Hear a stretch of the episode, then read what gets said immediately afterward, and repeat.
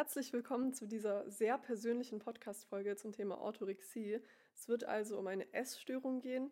Ich werde euch erklären, was eine Orthorexie überhaupt ist, wie sich diese bei mir geäußert hat, ein bisschen ähm, quasi meine Geschichte dazu erzählen, wie ich die Orthorexie überwunden habe und wie es mir jetzt heutzutage so geht. Und ich hoffe, dass einige von euch sich hier auch wiederfinden werden. Ähm, entweder seid ihr noch in einer Orthorexie oder habt diese bereits überwunden und könnt euch in meiner persönlichen Geschichte irgendwo wiederfinden. Es hat mich ehrlich gesagt auch einiges an Überwindung gekostet, hier mich hinzusetzen und diese Podcast-Folge aufzunehmen. Einerseits, weil es jetzt meine erste Podcast-Folge ist, die ich alleine aufnehme. Bisher hatte ich immer InterviewpartnerInnen und ähm, diese konnten quasi gemeinsam mit mir diesen Podcast-Raum halten und jetzt mache ich das ganz alleine. Ähm, aber andererseits ist es halt auch ein Thema, was für mich sehr, sehr persönlich ist, weil so eine Essstörung ist schon etwas, was sehr persönlich ist, also Gesundheit generell als Thema. Und ich weiß, dass es vielleicht für euch auch Überwindung kostet, zuzugeben, dass ihr eine Essstörung habt oder hattet. Ähm, so ist es auf jeden Fall in meinem Fall. Ich habe die Orthorexie eine lange Zeit lang nicht als Essstörung gesehen und tatsächlich ist sie auch in der wissenschaftlichen Medizin bislang nicht anerkannt, so wie die Bulimie oder ähm, Anorexie zum Beispiel, aber hat trotzdem einige Symptome, wo sich viele, viele Leute wiederfinden. Und ähm, ich habe da ein bisschen recherchiert, um euch auch genau Auskunft zu geben, woher dieser Begriff stammt und was eine Orthorexie eigentlich ist. Also eine Orthorexie stammt, also der Wort, das Wort Orthorexia nervosa stammt vom griechischen Orthos, das bedeutet richtig, und Orexis, das bedeutet Begierde oder Appetit. Und ja, in Kombination bedeutet dieses Wort eben krankhaftes Gesundessen. Es ist also im Gegensatz zu einer Magersucht, was eine quantitative Essstörung ist, was sich dann auf die Menge des Essens bezieht, eine qualitative Essstörung. Also eine übertriebene Beschäftigung mit gesunder Ernährung und ein zwanghaftes Vermeiden ungesunder Lebensmittel. Dabei wird die Definition von gesund oder ungesund mit der Zeit immer strikter. Gleichzeitig achten Betroffene auf die strikte Einhaltung von Ernährungsregeln. Und genau solche Regeln hatte ich eben auch für mich aufgestellt.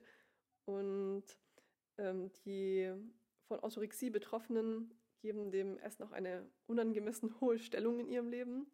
Also ich habe mich auch eine sehr lange Zeit sehr, sehr intensiv mit Ernährung auseinandergesetzt.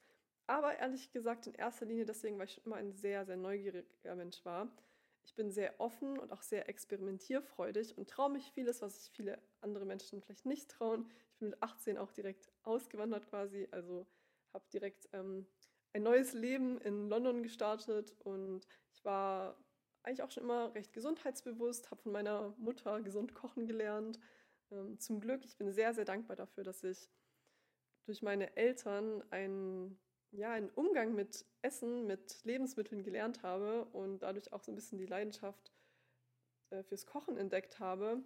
Aber mir hat das eben in Kombination mit, meinem, mit meiner Offenheit und ähm, Experimentierfreude dazu geführt, dass ich mich sehr schnell von Trends habe beeinflussen lassen. Und das war damals 2014, als ich auch angefangen habe, regelmäßig auf Instagram zu posten, dass ich damals, als Instagram noch eine reine Fotoplattform war, wo jeder immer nur ein Foto hochgeladen hat mit einer kurzen Caption und ein paar Hashtags und die Hashtags auch immer mit drunter standen, habe ich eben einige Hashtags öfter mal gesehen auf Instagram. Und zwar waren das die Hashtags vegan. Ich war zu dem damaligen Zeitpunkt nicht vegan, 2014. Aber auch Clean Eating oder Sugar Free. Und ähm, ja, ich war damals 20 Jahre alt. Ich wusste nicht, was Clean Eating bedeutet. Ähm, vegan hatte ich schon mal gehört, aber jetzt nicht im Zusammenhang mit Gesundheit, sondern eher im Zusammenhang mit ja, Ethik also ich hatte, ich kannte zwei Veganerinnen, die in meinem Jahrgang waren und ähm, das waren auch so mehr so die Ökos. Also ja, damals habe ich halt vegane Ernährung als etwas gesehen, was Menschen machen, die so sehr, sehr, sehr krass äh, öko halt sind. Und da habe ich mich ehrlich gesagt nicht so gesehen. Aber da ich ja doch gesundheitsbewusst war, schon immer, oder ja, so mit zunehmendem Alter würde ich sagen, in der Jugend ist eines vielleicht noch nicht so wichtig oder hat man einfach so viele andere Themen, so war das zumindest bei mir, dass ähm, Gesundheit jetzt nicht so einen hohen Stellenwert für mich hatte. Aber ja, das kam dann eben so mit 20, 21 Jahren.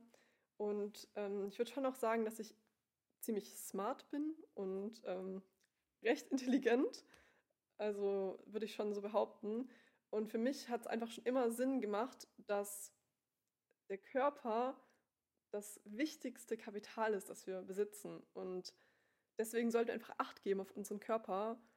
Das ist das Einzige, was, wenn die Gesundheit einmal weg ist, dann können wir sie nicht wiederherstellen oder nur schwierig.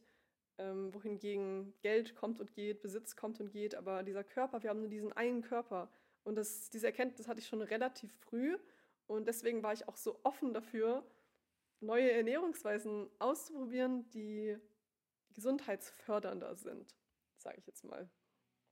Ja, das war so der Anfang, als ich ähm, mit, dem, mit der gesunden Ernährungsweise oder mit ja, Begriffen, die scheinbar eine gesunde Ernährungsweise beschreiben, in Kontakt trat und habe mich dann informiert, was bedeutet eigentlich Clean Eating, hat dann herausgefunden, aha, diese Leute, die eben clean kochen oder clean essen, die lassen einfach einige Lebensmittel weg, einige Inhaltsstoffe, vermeiden die komplett.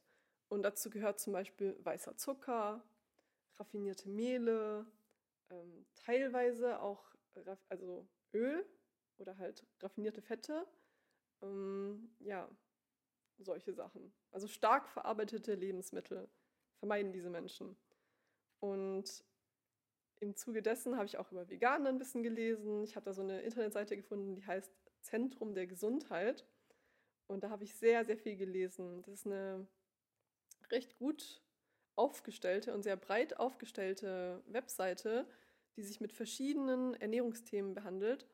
Und zwar haben die für so ziemlich jedes Superfood, also jedes sehr gesunde Lebensmittel und auch jedes sehr ungesunde Lebensmittel einen einzelnen Blogpost. Und es war für mich sehr spannend zu lesen, weil ich da zum Beispiel auf einen Artikel gestoßen bin, der hieß Die Volksdrogen, Milch und Weizen.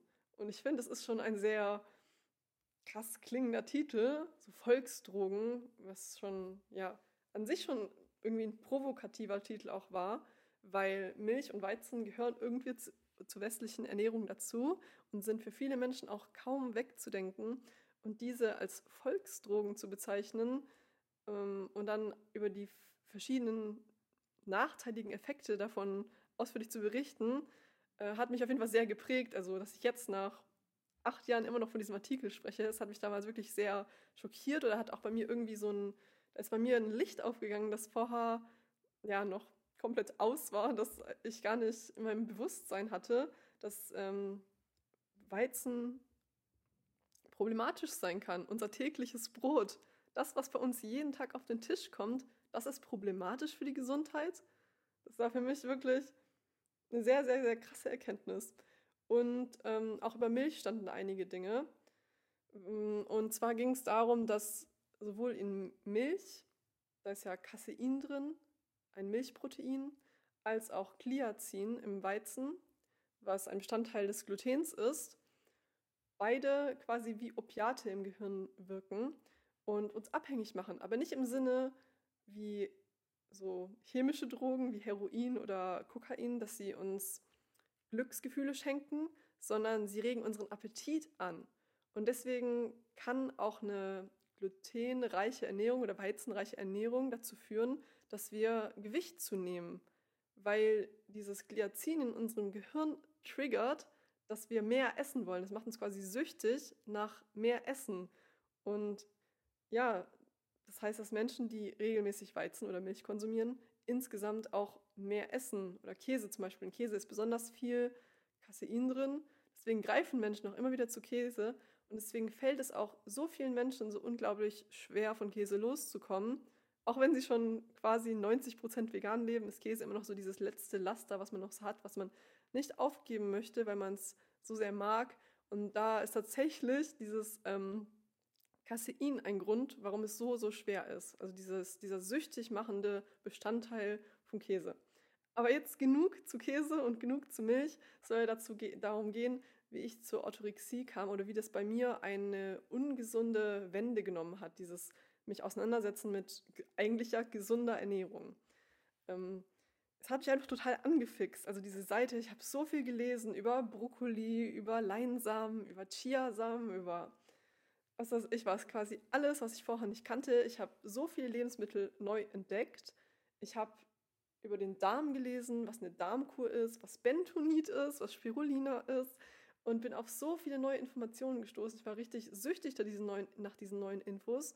Ich wollte mich verbessern. Ich hatte so ein Gefühl, ich tue etwas für mich, indem ich diese ganzen Informationen aufsauge, weil je mehr ich über Gesundheit erfahre und je mehr ich meine eigene Ernährung optimiere, desto besser geht es mir und desto geringer wird das Risiko, dass ich im Alter irgendwann krank werde, weil für mich ist es die Vorstellung, dass ich eine Krankheit entwickle und dann eingeschränkt bin und dann ähm, ja mit, dieser, mit diesen Einschränkungen leben muss, irgendwie voll schrecklich. Also ich möchte gerne gesund und vital sein, eine lange, lange Zeit. Ich möchte auch, wenn ich alt bin, noch fit genug sein, um wandern zu gehen, um Fahrrad zu fahren, um einfach das Leben zu genießen. Und deswegen ist dieses nicht krank werden, hat bei mir einen sehr, sehr, sehr hohen Stellenwert. Und ähm, ja, dann habe ich beschlossen, ich probiere einfach vegan mal aus. Habe eine vegan Challenge gestartet, erstmal nur einen Monat. Aus diesem einen Monat sind mittlerweile mehrere Jahre geworden, wobei ich jetzt heutzutage nicht mehr 100% vegan lebe, sondern vielleicht so 99,5% oder 99,9% fast schon. Ja. Ähm, ja, genau, dann kam die vegane Ernährung bei mir dann im, im Zusammenhang mit der veganen Ernährung habe ich Schritt für Schritt auch immer mehr clean gegessen. Und dann habe ich Weizenmehl weggelassen, ich habe Öl weggelassen, ich habe äh, Raw Tilfor gemacht eine Weile lang, also dass ich immer nur Rohkost gegessen habe. Es war nämlich damals auch so ein Trend. Vielleicht sind einige unter euch jetzt auch hier dabei, die aus dieser Generation von Instagram und YouTube stammen, die sich damals schon mit auch mit Ernährung befasst haben, wo so Freely the Banana Girl voll groß war und diese allgemein diese Raw till 4 ähm, High Carb Low Fat Bewegung. Das war ganz krass und auch auf Instagram war dieser Hashtag 801010 High Carb Low Fat. Das sind alles Sachen. Ich dachte immer, ähm, krass, okay, ich ernähre mich jetzt schon vegan und clean, würde ich sagen. Aber die Leute, die setzen nochmal eine Schippe drauf und machen, sind noch krasser, die essen auch noch Rohkost und auch noch 80% Kohlenhydrate, achten auf die Kohlenhydrate. Und dann dachte ich, okay, jetzt bin ich schon dabei. Jetzt ähm, habe ich diese Challenge angenommen, dass ich meine Gesundheit optimi optimieren möchte. Ich bin bereit, den nächsten Schritt zu gehen. Ich bin auch ziemlich kompetitiv, würde ich sagen. Ich habe ja ein bisschen zur Astrologie auszuschwenken, meinen Mond im Steinbock und allgemein auch sehr viel Steinbock-Betonung. Mein MC steht auch noch dort und äh, irgendwelche anderen Planeten, glaube ich, auch noch. Und ähm, bin Sternzeichen Krebs und dadurch bin ich auf dieser Achse, also Krebs, Steinbock ist ja in Astrologie eine Achse und ähm, Krebse haben auch oft immer Steinbock-Themen und andersrum. Und Steinböcke sind generell schon eher ehrgeizig. Und das trifft auf jeden Fall auf mich zu. Ähm, ich möchte immer, wenn ich mir eine Challenge eben setze, das möglichst gut machen und vor allem bin ich sehr konsistent. Also ich gebe nicht schnell auf, wenn ich mir einmal was in den Kopf gesetzt habe und wenn ich mir in den Kopf gesetzt habe, dass ich möglichst gesund leben möchte, möglichst viel über Ernährung erfahren möchte und ähm, die optimale Ernährung für den Menschen finden möchte, dann mache ich das auch und probiere das auch aus. Und ich habe auch solche Bücher gelesen, wie zum Beispiel die 80-10-10 Diet, was im Endeffekt doch eher toxisch für mich war, weil Klar, du kannst ein, es gibt auch Ernährungsbücher, die ganz genau erklären, warum eine Low-Carb-Ernährung die beste Ernährung auf der Welt ist. Aber du wirst, egal was für eine Ernährungsform du entwickelst, wirst du immer irgendwelche Studien finden, die dazu passen und das bestätigen, was du behauptest.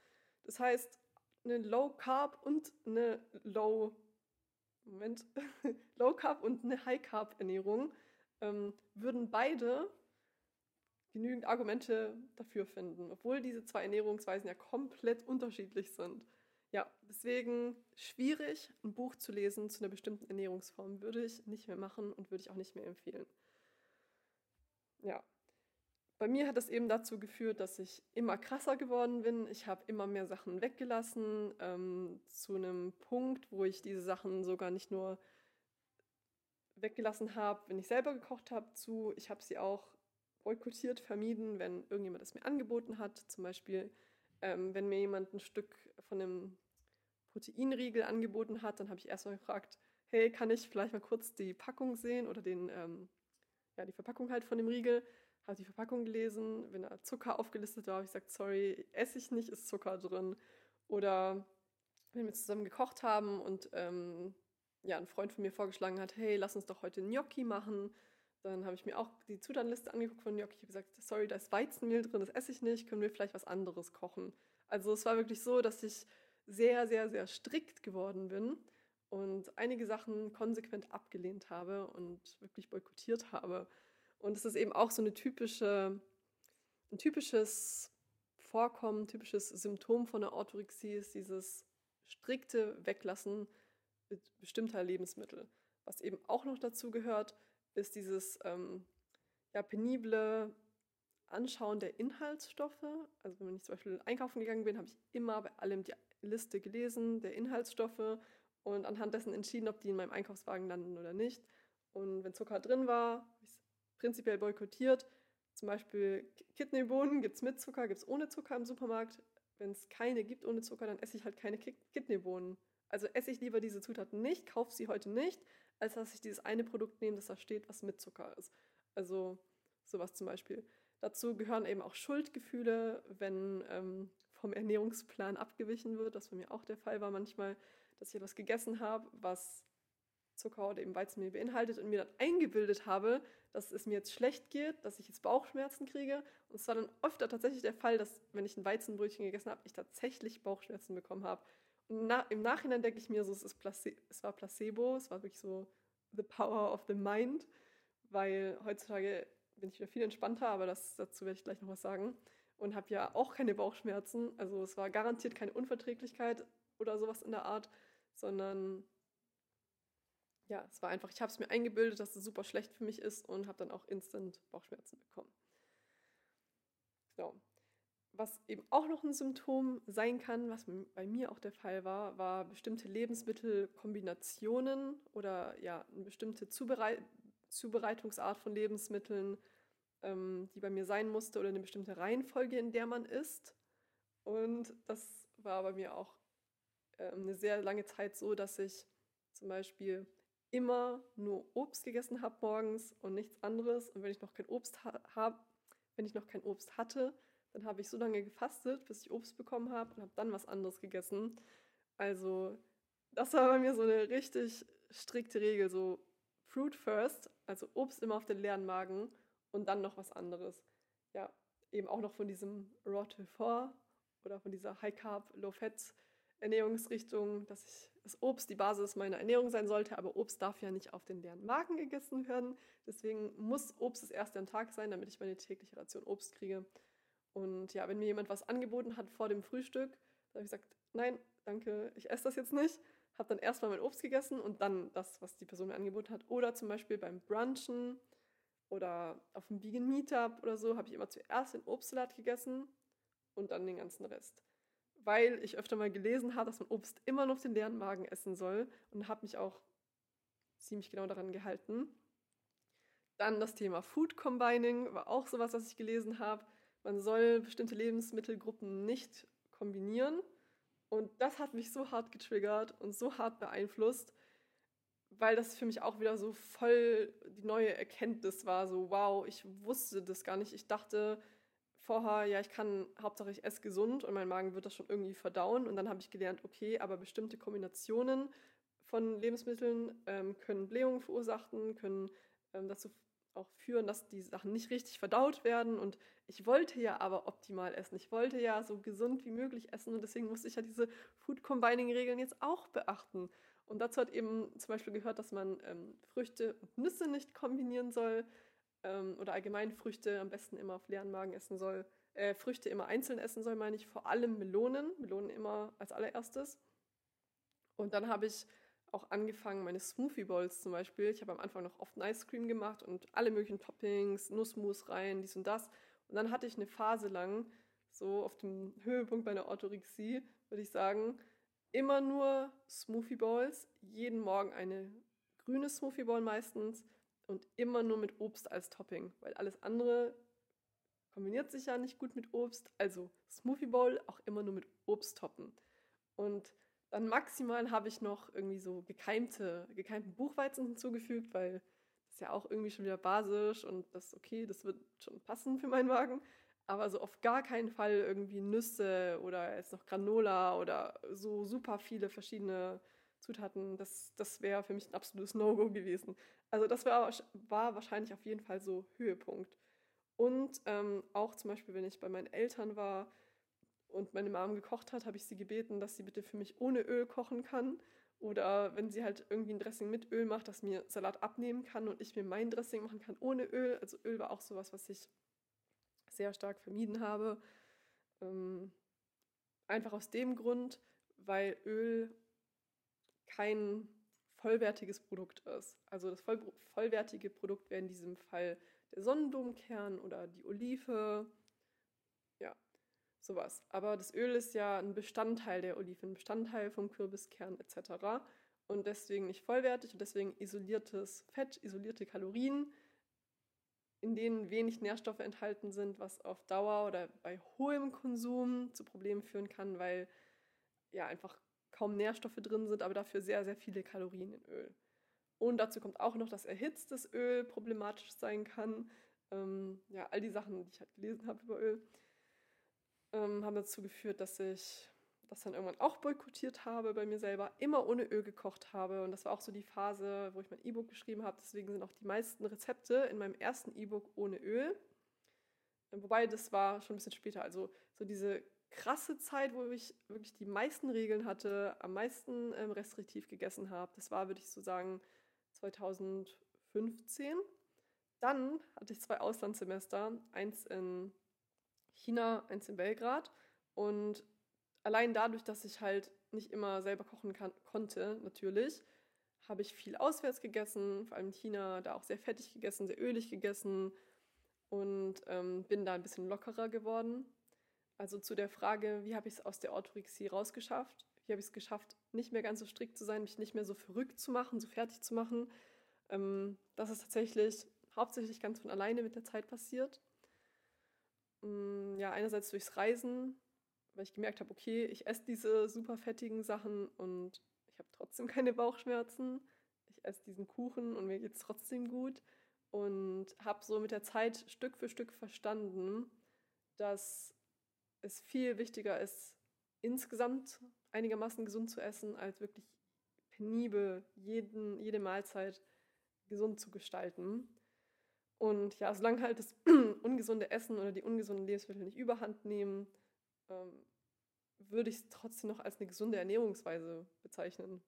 Und Balance ist weitaus wichtiger als Perfektion.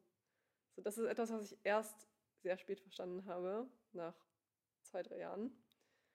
Aber auch diese Phase hatte eben ihre Berechtigung. Ich habe so viel gelernt und klar, was soll man mit diesem ganzen Wissen machen, wenn man es man lernt das und dann will man es natürlich auch umsetzen. So, irgendjemand hat diese, diese, das sind ja keine Regeln, die Regel habe ich mir ja selber gesetzt, aber so die Wissenschaft, diese Erkenntnis zum Beispiel, dass bestimmte Lebensmittelkombinationen mh, hm, nicht optimal sind für die Verdauung, hat halt irgendjemand mal festgestellt.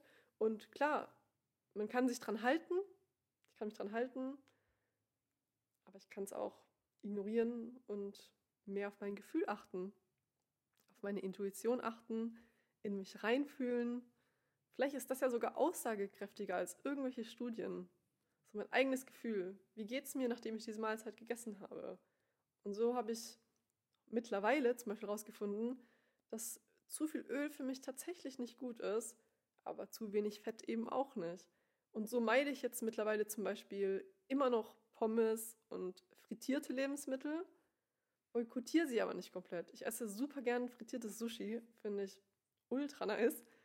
Aber ich merke, wenn ich selber eine ganze Portion von diesem frittierten Sushi esse, dann fühle ich mich nicht ganz so gut. Also ich merke, dass das, was ich irgendwann mal gelernt und gelesen habe, dass das tatsächlich nicht so gut für mich ist. Und diese Connection zu schaffen, das ist mir, würde ich sagen, tatsächlich erst dadurch gelungen, dass ich irgendwann mal so strikt war. Weil nur wenn du einmal quasi dich wirklich sehr mit, mit Ernährung auseinandergesetzt hast, und ähm, angefangen hast zu beobachten, wie geht es mir eigentlich, wenn ich diese Lebensmittel esse, dann kriegst du auch so ein Gefühl und Verständnis dafür. Weil wenn du immer gleich isst, wenn du von seit Kind an bis heute immer noch die gleichen Sachen isst, wie willst du dann verstehen lernen oder fühlen lernen, ob eine andere Ernährungsweise dich nicht vielleicht besser fühlen lassen würde? Vielleicht sind da noch so ein paar Optimierungen, die du machen kannst in gesundem Maße, die dazu führen würden, dass du im Alltag mehr Energie hast, mehr Lebensfreude, dich besser fühlst in deinem Körper, weniger müde nach dem Essen, weniger Mittagstiefs hast, weniger schlapp, ähm, weil die Verdauung, die zieht ja, ich weiß nicht wie viel Prozent, 70 Prozent, auf jeden Fall einen Großteil unserer Energie direkt nach dem Essen. Und deswegen sind wir auch so schlapp. Aber nicht alle Lebensmittel oder nicht alle Speisen zehren so viel Energie. Andere sind weniger energieintensiv zu verdauen. Zum Beispiel Obst verdaut sich fast von selbst, weil da so viele Enzyme drin sind. Deswegen und äh, natürlich der Zucker wird sehr schnell auch ins Blut abgegeben. Dadurch kriegen, kriegen, wir schnell viel Energie. Während andere Lebensmittel, zum Beispiel sehr fettreiche äh, Lebensmittel, vor allem ölhaltige Lebensmittel, sehr langsam verdaut werden und deswegen erstmal energiezehrend sind. Und ja, diese, durch, ohne diese ganzen Erkenntnisse hätte ich, glaube ich, jetzt nicht so einen eigenen Zugang zu meinem Körper. Und ja, wie es mir jetzt heutzutage geht, hm, würde ich sagen, ich bin aus der Orthorexie raus. Ich habe auf jeden Fall deutlich mehr, naja, Freude würde ich nicht sagen, aber ich bin auf jeden Fall deutlich gelassener. Einfach dadurch, dass ich mich nicht mehr so viel mit Ernährung beschäftige, weil ich glaube tatsächlich, je mehr ich über Ernährung lese, über Gesundheit lese, über Ernährungsformen lese, desto mehr lasse ich mich auch beeinflussen, weil ich mich ja aktiv damit beschäftige. Und wenn eben das Essen einen übermäßig hohen Stellenwert im Leben einnimmt, klar wird man dann so ein bisschen äh, fixiert darauf, was man eigentlich isst. Aber jetzt, wo ich mich nicht mehr so viel damit beschäftige, weil ich das meiste eben schon gelernt habe, ich habe schon mehrere Bücher über Ernährung gelesen. Ich habe schon mehrere Ernährungsformen selber ausprobiert, wie Raw Till 4, wie 80-10-10. Ähm, Low Carb nicht, hat mich nie gereizt, beziehungsweise ich bin zuerst auf High Carb gestoßen und ähm, macht für mich auch ehrlich gesagt viel mehr Sinn, pflanzlich zu essen als Low Carb und tierisch aus verschiedenen Aspekten. Deswegen Low Carb hat mich irgendwie nie so angefixt und ich habe auch nie, also ich war auch nie übergewichtig, deswegen war auch dieser ähm, Abnahmeeffekt, den die Low Carb Ernährung bringen soll, für mich auch nie relevant oder interessant. Deswegen, ich würde auf jeden Fall sagen, dass ich mich nicht mehr so oft schuldig fühle, wenn ich etwas Un Ungesundes gegessen habe, dass ich viel entspannter bin im Umgang mit ungesunden Lebensmitteln. Also ich mache mich nicht mehr selber dafür fertig, wenn ich Pommes gegessen habe oder ja, ich weiß nicht, was, was ist denn so das Ungesündeste, was man essen kann? Wahrscheinlich irgendwas Frittiertes mit viel Zucker. Selbst wenn ich das esse, irgendwie ein Donut oder so, voll easy.